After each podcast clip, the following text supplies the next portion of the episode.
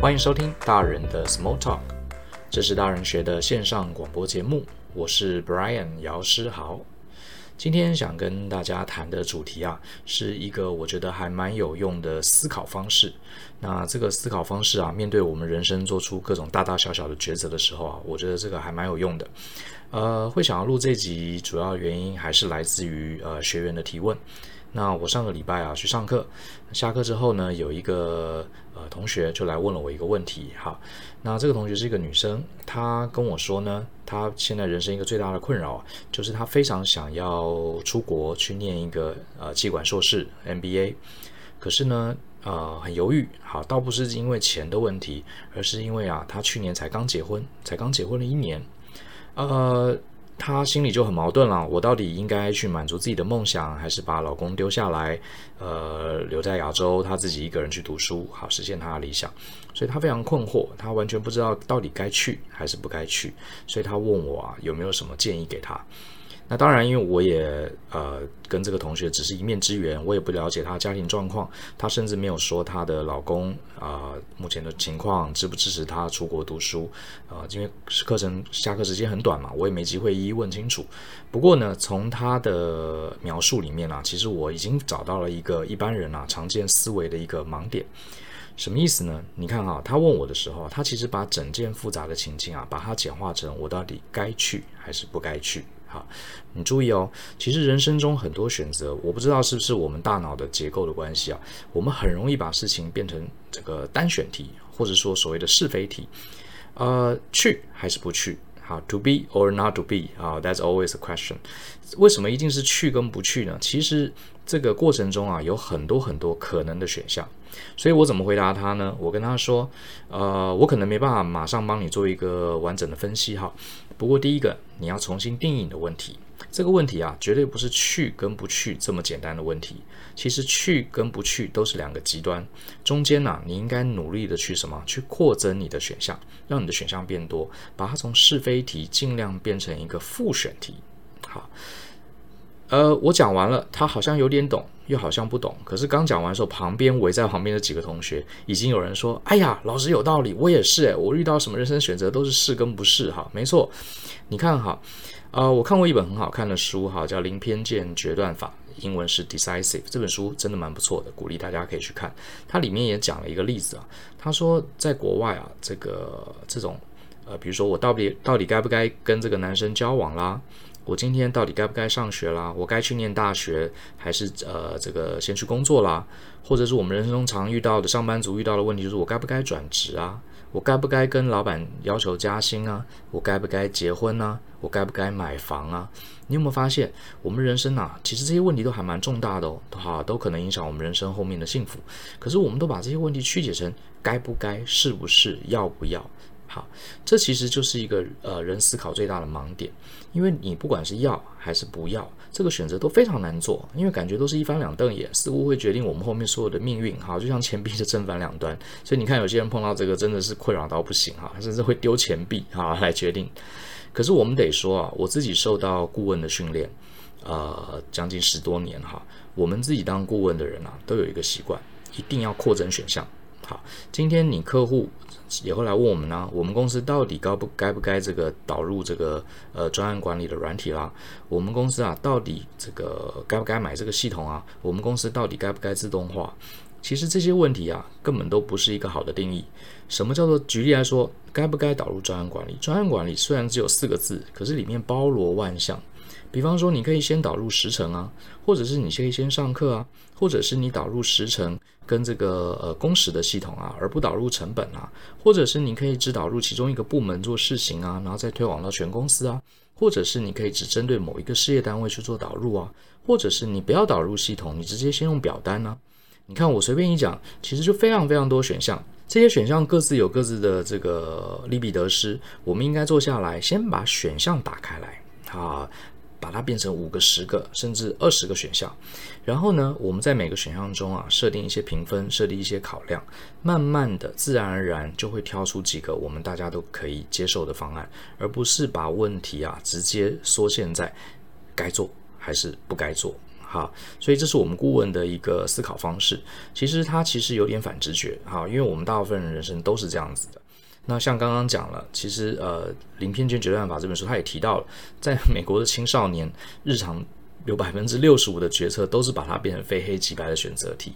好，那你觉得成人有比较好吗？其实也没有哦。甚至我们看到很多这个一流企业的执行长，他们在决定要不要并购企业的时候，常常也就是 go or not go。好，其实这个都是我我们人类思考的一个很大的盲点。好，很大的盲点，我们应该先去扩增扩增选项。那怎么扩增选项呢？我这边也跟大家分析一个呃技巧，我觉得就是你第一个要把你内心这个困扰啊，很麻烦的这个呃可能很难实践的这个理想或是梦想，或是你心中的这个犹豫不决很难决断的这个事情啊，你是不是能呃找一个时间空间静下来，拿一支笔，好一张纸，好好的把它写在这个纸上，写写你到底要什么，或是写写你的困扰是什么，把它写在纸上。我觉得很神奇哈，很多事情你在脑子里很乱，当你去写它的时候，把它写下来的时候，其实你慢慢会帮助你去理清，好，你大脑到底要想什么？我觉得人的头脑很需要有一个载体，把脑中含糊的想法凝固在这个载体上。那我觉得纸张是这个最好的方式。好，呃，你把它写下来。举个例子，我就会建议一开始的这位同学说，呃，你现在脑子想的是到底该不该去念 MBA？好，Yes or No？其实呢，你应该思考一下，你最终到底期待什么事情？比方说，啊，比方说，你可以写你想要什么呢？我想要在明年出国念 MBA，取得学位，好，或者是取得这个留学的体验。好，Anyway，你把这句话写下来的时候，你就会发现啊，里面其实可以分段。比方说，刚刚讲了，我想要，所以主词是我，对不对？那还有想要在明年，哎，明年就是一个时间点，我想要出国，或者我想要去美国，好，这就是一个地点。要做什么呢？要念 MBA，好，这是一个事件。想要获得什么样的成果呢？啊，取得学位，或是取得这个留学的体验。或是交到外国的朋友，好，你看这些都是一个具体，所以刚刚我这样子慢慢的把这个句子啊重新念一遍两遍，你就会发现里面其实可以解构成人事时地物。好，人就是我喽，事什么事情就是出国念 MBA 啦，时间啊就是在明年。地点是出国去美国、英国、澳洲等等。好，物物就是取得什么样的呃这个最后的成效，比方说取得这个结业证书、取得学历、取得这个在国外生活的经验、取得这个国外的友谊。好，这些就是最后人事时地物。你把它分解之后啊，大家还记不记得小时候那个女生有一种玩具，就是娃娃换衣服的玩具，可以换头发、换这个上衣、换裙子、换鞋子。好，所以。你这样就可以去代换人事时地物呢，就像是这个娃娃身上不同的配件，你可以一一去替换。诶，你看这样选项就突然跑出来了。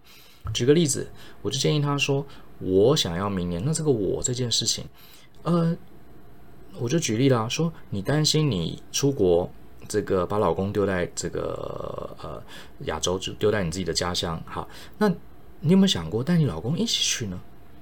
我光是讲到这一点，他眼睛就一亮。他说：“对呀，我没有想到这件事情，因为我一直不敢跟老公讲我的这个愿望。其实说不定我带他一起去，说不定他也呃想要体验国外生活，说不定他也想要在那边念一个别的学位啊。然后你看，突然间是不是选项就来了？你可以自己去，你也可以带你老公去，对不对？选项就出来了。再来，他说我想要在明年，好，明年一定是要明年吗？也许你可以设定后年呢。”好，或是生小孩之前呢，那你就可以考虑你生小孩大概什么时候，说不定在生小孩之前都可以。如果真的要，说不定你可以去国外生小孩啊，对不对？我想这个很多人都喜欢在国外生小孩，让小孩取得国外的国籍，这不是也更好吗？那说不定你反而这一两年先慢慢准备，等你们想要生小孩的时候再出国。他一听眼睛又一亮，他说他从来没想到这件事情。再来呢，呃，我们再来分析，他说他想要出国念书。我的意思是说，你有想好什么国家吗？他说他也没想，没想好，他也不一定想到是美国、英国。总之，他想要离开现在住的地方。好，他是一个大陆人，好，他想要离开住的地方，住在北京。好，他去，他只是想体验一下异国风情、异国文化，是接触一个不同的环境。那我就跟他说，如果你担心出国，好，是一个对生活啊，对你们夫妻关系一个很大的挑战。诶，那你可以考虑去香港念书啊？为什么呢？或新加坡比较近的国家，你说不定每一两个月还可以回回国一趟。香港，据我了解啊，有很多这个美国、英国的名校，其实在香港都有分布啊。像呃，我的母校西北大学，他们的商学院在香港，呃，据我的了解就有分布在，而且也是这个一流的国外大学教授会飞到香港来授课，而且也拿到一样证书，说不定你可以去香港来修这个学位啊，对不对？那你回家就更方便了啊，是在自己的国家，呃，取得这个国外的学位。结果他一听，哎，又很兴奋，他说他其实可以接受香港。那我说这样问题不就更简单了吗？好，更简单了。当然啦，因为跟他聊天的这个时间很有限啊。你看啊，如果各位举一反三，呃，出国这个选项可以改，明年选项也可以改。我哈，就是谁要出国，这个主词也可以改，甚至连念 MBA 也可以改。好，因为没有时间，我没有问细问。可是如果我有时间跟他聊更多的话，我可能就问说：你为什么要念 MBA？你真的是想要对工作有用呢，还是你纯粹想要取得这个学历，让未来的这个求职机会啊可以加分，还是其他原因？说不定他要的也许不是学历，也许不是 MBA，说不定他要的只是学一个他有兴趣的东西。所以你看，出国念 MBA，MBA 这件事情，做这件事情也可以换。好，我曾经有一个同学后，我就跟他有过这样聊天，最后聊一聊，他其实也没有想要出国念书，他只是希望他英文更好。那这样就更简单啦，说不定他可以去游学打工啊，而且带她老公一起去，对不对？也许他只是想要，呃，感受一下在国外学习的氛围。好，他对学历可能并没有特别的要求。那你看这个 MBA 这个选项又可以替换，好，所以你看啊，这样一聊下来啊，呃，你把这个整个选项就从去还是不去。好，这个很困难的二选一的这个难题里面，泥淖里面跳出来，好，你就可以把它变成一个多重选择题。那多重选择题的好处在于，呃，第一个，你在安排这个呃扩展这个选项的时候，你等于重新又跟你的大脑对话了一次，好，那你在对话过程中，你会更清楚自己想要什么。比方说，刚刚讲了，也许你想了半天，也许你其实呃念 MBA 根本不是你的重点。哈，甚至去国外可能也不是你的重点，你可能只是想要一个学历。那说明在北京也有很好的学校可以取得 MBA，对不对？所以其实把这个选项通通扩展之后，你会更了解你内心真正想要的是什么。好，这是一个好处。那另外一个好处当然就是讲了，你呃思考卡住了，决定卡住了，你把它扩展成选项，你可能就会发现，哎，其实有这些选项其实都蛮好的。好，你也更容易跟你的家人，比如说像这位同学来讲，是跟她老公去讨论，说不定她在拓展这些选项的时候，我相信啊，她老公不会呃给十个选项，十个全部都反对。好，十个选项里面也许有一些有一些反对，可是有一些说不定她老公觉得，诶，这个也不错，我支持你。好，这个几率就大大大的提高了。好，几率一提高，她要实现她这个梦想的机会，当然也就增加了。好。所以呢，呃，其实这个方法不难哈，呃，我可能也没办法帮所有的听众啊去一一分析你个别的问题，可是我相信解铃还须系铃人，大家不妨啊，呃，扮演自己的人生管理顾问试试看。那我们扮演管理顾问，第一招就是第一个，先把你的问题好好陈述下来，好，写在纸上，好，我建议一定要写在纸上，好，因为写在纸上会帮助你思考，你的大脑这个记忆体凝固在一个媒介上，你比较容易推出来。好，有一个全局的观点，你就从一个棋子变成一个下棋的人，好像在帮别人解一个客观的问题。好，写下来，写下来之后，你开始用代换法。好，把人事实地物尽量列出来之后，人事实地物这五个项目是不是能够做一些选项去替换？替换之后，像这个穿衣娃娃穿衣服的这个玩具一样，排列组合，啪一下，你选项不就出来了吗？那有了这些选项列出来之后，你可以再跟你的家人、跟你的朋友、跟你的老师去讨论哪一些选项比较好。事实上，我认为大部分的时候啊，当你选项列出来，在去列选项的过程中，你心中可能已经有几个首选的答案了。好，那这就是我给大家的建议，大家不妨下次面对这些人生的难题啊、抉择啊，可以用这个方法试试看。好，说不定会对你有一些帮助。好，那个谢谢你的收听喽。那哦，对了，我们最近换了一个 podcast 新封面，哈，这个希望大家喜欢。然后其实我还蛮鼓励啊，大家听完我们的 podcast，是不是可以在呃下面留个言，给我们一些建议？比方说你觉得哪些地方我们可以改善，或是你特别想要听什么样的内容？好像我昨天就收到一封呃读者啦啦啦来信，他说他很喜欢我前一集讲这个。呃去美国，美国的文化冲击，好，在美国工作的一些经验，他很想听。然后他想问我说，呃，当初我为什么会在美国有那么好的工作？为什么我不留在美国，想要回台湾创业？他问我背后的取舍是什么？哎，我觉得这个问题非常棒，啊，所以我也列入了这个未来集数，好，又录播的一个参考。所以鼓励大家，如果你喜欢我们的 Podcast，呃，除了给我们一些好评，给我们一些建议之外，也不妨说说你未来想听听看，我们来分享什么内容。好，说不定下一集好就是你点播的内容。好，呃，非常谢谢你的收听。那希望这期节目你还喜欢喽。更多精彩内容，记得上网搜寻大人学，跟我们一起相信、思考、勇于改变。那我们下期见，拜拜。